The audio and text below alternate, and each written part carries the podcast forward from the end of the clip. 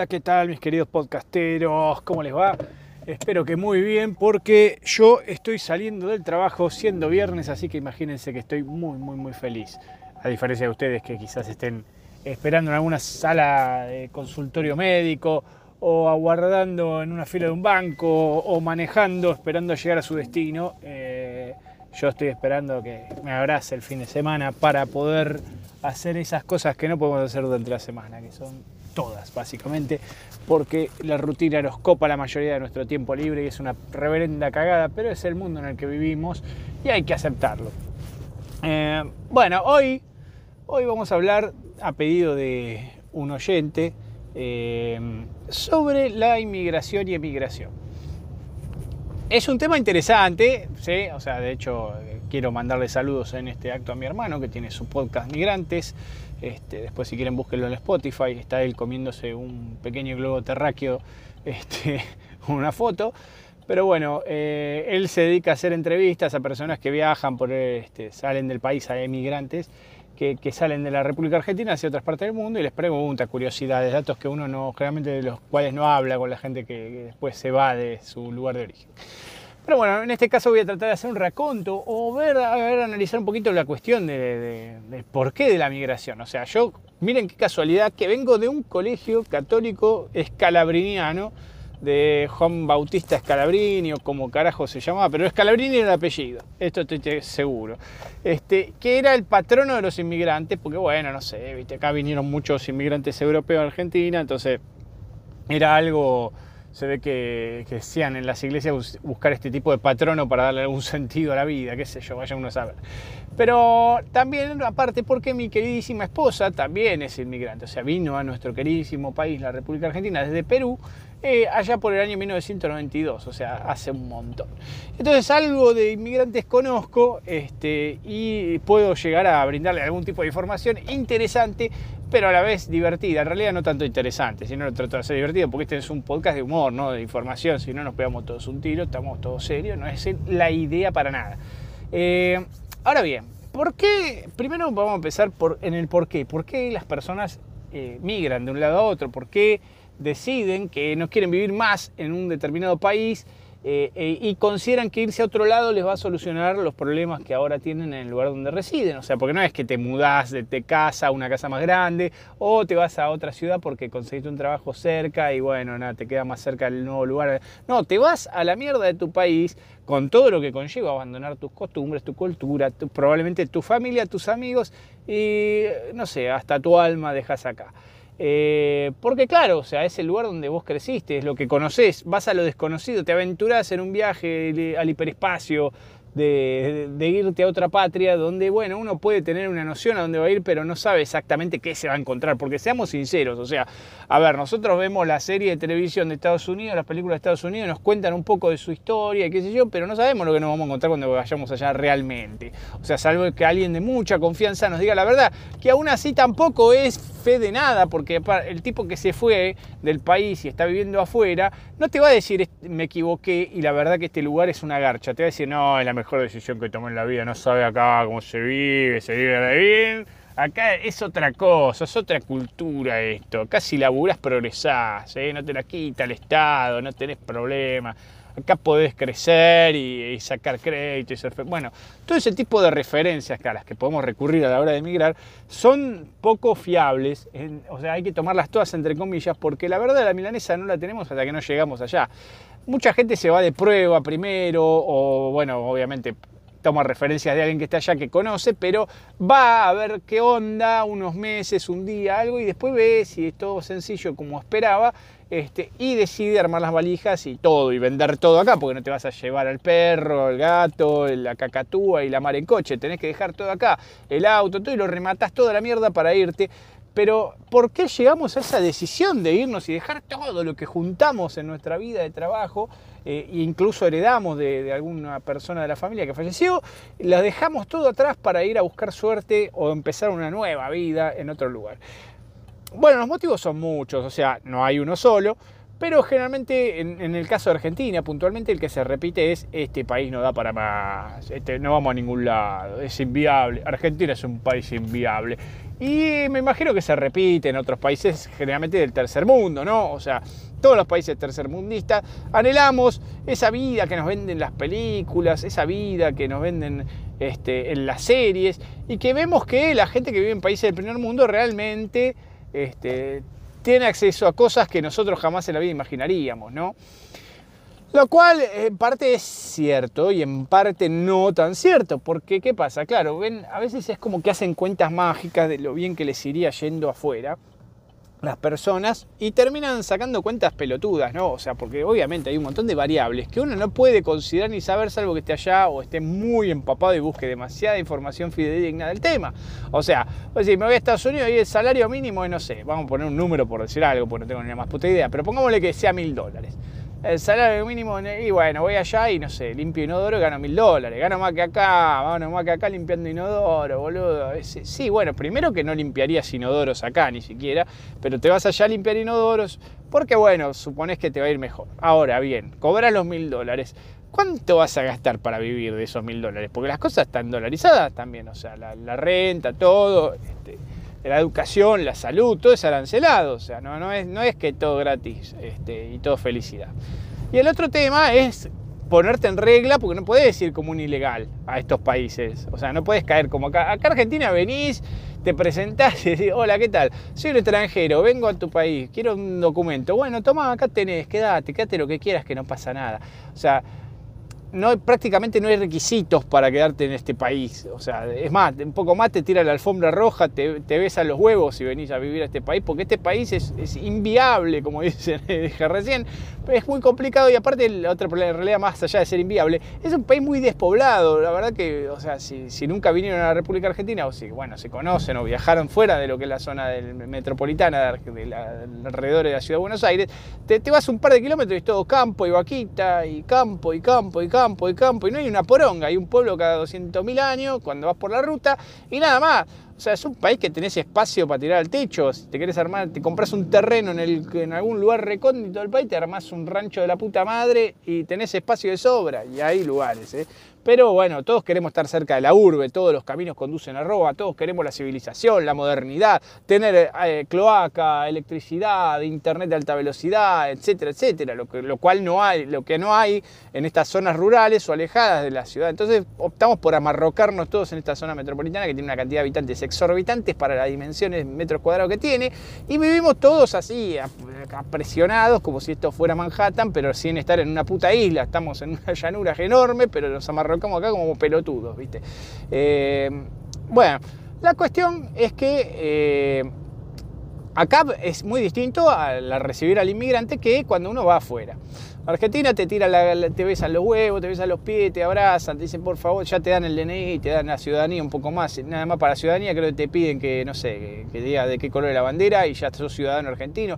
No hay demasiadas vueltas para, para radicarse y para tener una residencia permanente aún sin tener la ciudadanía. No te hinchan las pelotas lo más mínimo. En cambio vos vas a un país del primer mundo y claro, se, se infesta de gente que quiere ir, porque claro, todos ven que, por ejemplo, no sé, Europa o Estados Unidos son potencias mundiales, economías estables donde puedes acceder a todas las bondades del mundo moderno.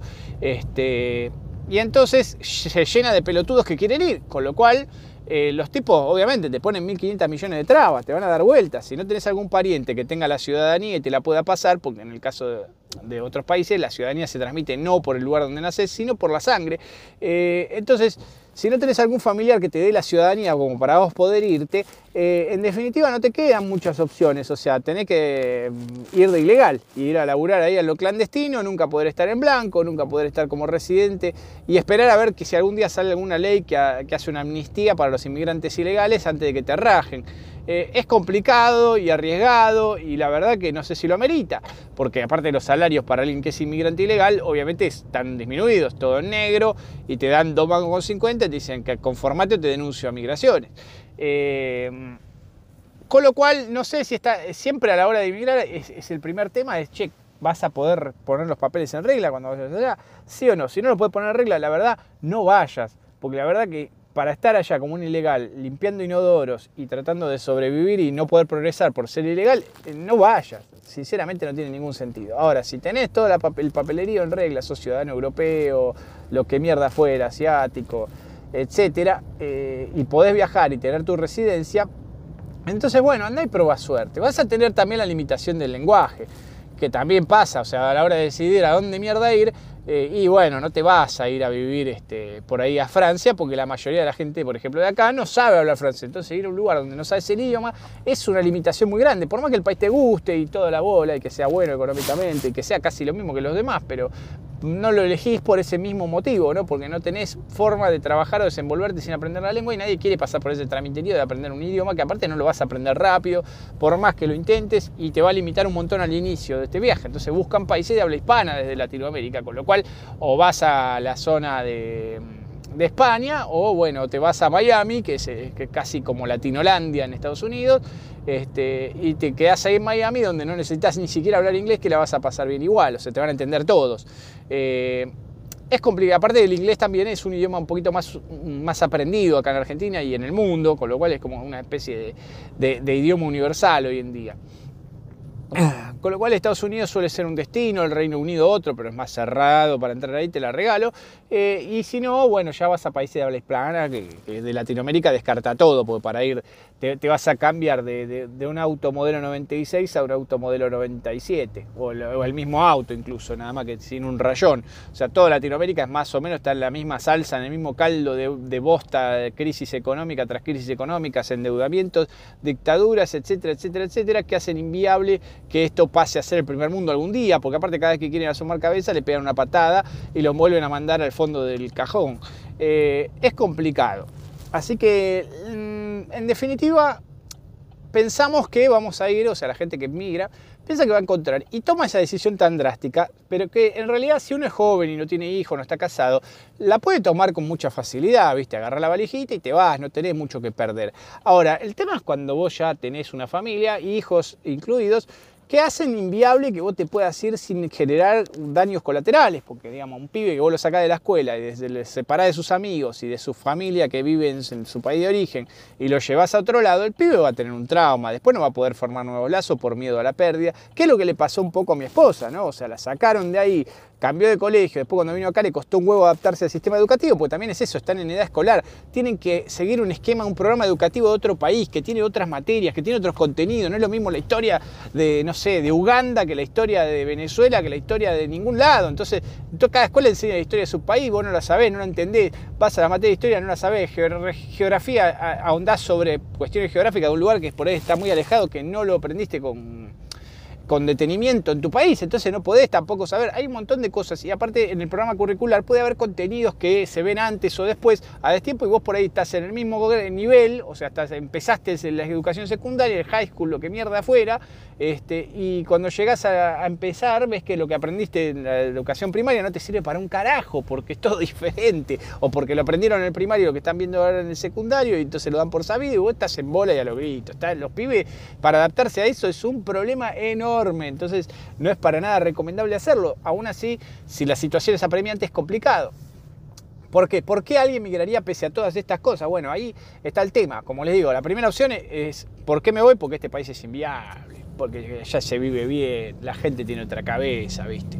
Y después tenés otras cuestiones, como por ejemplo tenés una situación de guerra, por ejemplo tenés terrorismo, que también ha pasado mucho en la región latinoamericana, donde tenés este, situaciones de personas de grupos de, ataque terrorista o revolucionario, como les quieran llamar, que ponen bombas, secuestran, matan, lo que mierda fuera. Eh, y después tenés el problema de la inseguridad, o sea, más allá de lo económico, que, hace que sea inviable, también tenés la inseguridad eh, a nivel delincuencial, que hace que uno quiera irse de, su país y dice, bueno, basta, no puedo vivir intranquilo con el culo en la mano, este, poner 25 alarmas, reja, cámara de seguridad infrarroja, un perro Rottweiler, este, y estar en el grupo de vecinos en alerta y, pagar una garita de seguridad privada para, no sé, para vivir en cualquier lado. No se puede vivir así tampoco. O sea, si uno está cagado encima de que le va a pasar algo y todos los días está con miedo de que le pase algo, entonces obviamente no va a poder este, vivir tranquilo donde esté, sea el lugar que sea, si uno vive con miedo, y bueno, no va a poder vivir.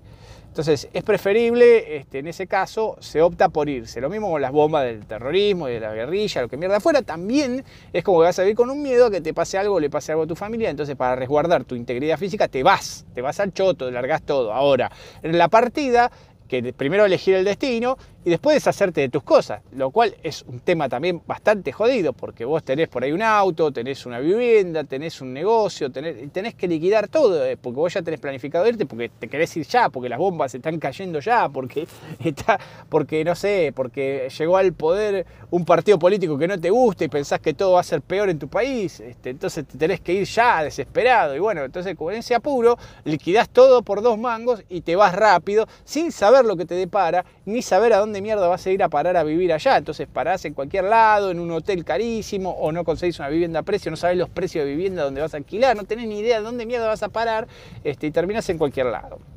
La mayoría de las veces terminan en pueblitos alejados de las capitales, pese a que se van al primer mundo, se van a pueblitos lejos de la capital, este, donde por ahí hay una oferta laboral diferente, o por ahí están más tranquilos, o por lo que mierda fuera. Pero he visto muchos que van a España, pero no van al, al, epicentro de España, no van al quilombo de Madrid, por ahí se van a otro lado. Barcelona no es muy tranquilo que digamos, pero por ahí es un poco menos quilombo. Entonces prueban otros lugares en general para, estar en, paz, en, la armonía con el primer mundo y no con, la que, con el quilombo de la ciudad, en el caso de los que vivimos en la ciudad de Buenos Aires, por ejemplo. Eh, en el caso de la gente que vive en una zona más alejada o despoblada, eh, por el contrario, prefiere ir a, a zonas de donde hay más urbe, porque quiere la civilización, quiere el quilombo, quiere el transporte público, quiere los subterráneos, quiere todo, quiere los cines, los teatros, la fiesta, la noche, la joda, el escabio, la droga, todo quieren, el combo completo. Entonces, bueno, prefieren ir más cerca de una ciudad, este, a veces esa migración puede ser interna y a veces no. Yo sugiero que primero, antes, si quieren un cambio de ciudad a zona más tranquila por una cuestión meramente de seguridad, primero prueben en algún distrito dentro de su propio país que eh, van a ver que hacen, no sé, 20, 30 kilómetros y ya están en una zona tranquila, este, donde no van a tener, no sé, motochorros o, secuestros express, este, si se van a vivir allá lejos. Tampoco podés vivir, en el caso de la inseguridad, en, una burbuja como es un country que le llaman acá, un club de campo donde tenés casitas ahí, viven ahí encerrados, tienen su propio microclima y demás, que este es un episodio aparte, no quiero hablar ahora mucho de los country. Pero bueno, dadas estas razones para dejar todo e irse a la mierda y, traumar a tus pibes si te vas, ahora tenés que calcular eh, qué mierda te va a costar vivir allá y cuánto te va a quedar. Porque también es eso, o sea, voy a poder ahorrar más, voy a poder tener una mejor vida, voy a poder comprarme esa TE de 88 pulgadas que siempre soñé por irme a vivir allá, o va a ser la misma mierda con distinto olor y vamos a terminar todo lo mismo, juntando las migajas este, y limpiando inodoro. Porque aparte también hay profesiones que te impiden mucho la salida. O sea, en el caso, por ejemplo, si estudiaste abogacía, no te podés ir a vivir a cualquier país, porque las leyes cambian en cada país, entonces estás atado acá si querés ejercer tu profesión. Y otras profesiones, querés, si fuiste a la universidad y te recibiste, te venís, este, te vas a España, lo que sea, tenés que validar el título en muchos casos. No tenés convenios donde te los acepten así como salieron, entonces tenés que validar, revalidar tu título y hacer una cursada por ahí de dos años de carrera que hasta ah, ya estando recibido y todo, volver a hacer la carrera básicamente o parte de tu carrera en, una universidad que seguramente es, arancelada, la verdad que no te hace ninguna gracia. Entonces optás por lo, bueno, voy allá a limpiar baños lavar copa, o atender un Starbucks, o a vender flores en la calle, o a colocar piso, o a hacer cualquier cosa que no, no intenté hacer ni intentaría hacer donde vivo, porque acá sí, a ver, está bien, está todo mal, pero vos si acá te pones a hacer un laburo que no te gusta, pero que está bien pago, y probablemente te vaya mejor que como te está yendo ahora, o sea, no, no, vas, no vas a estar tan mal económicamente, o sea, hay laburos que, o sea, no sé, querés, eh, quiero ver, a ver, los electricistas están tapados de laburo, por ejemplo, ¿cuántos electricistas hay? Gente de oficio, te digo, eh, que no tiene que tener un estudio universitario, están todos en obras, todos en obra laburan como locos, no tienen tiempo, no tienen tiempo de su agenda, no pueden ir a laburar. O sea, imagínate la cantidad de laburo que hay para electricistas, plomeros, gasistas.